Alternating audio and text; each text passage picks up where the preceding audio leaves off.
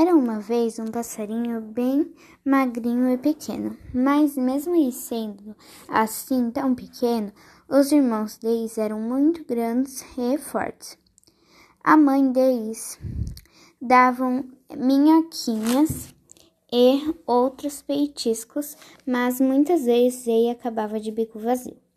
Um dia ele caiu do ninho e quase que um gato o pega mas ele pulou e se escondeu, e o gato não conseguiu pegá-lo.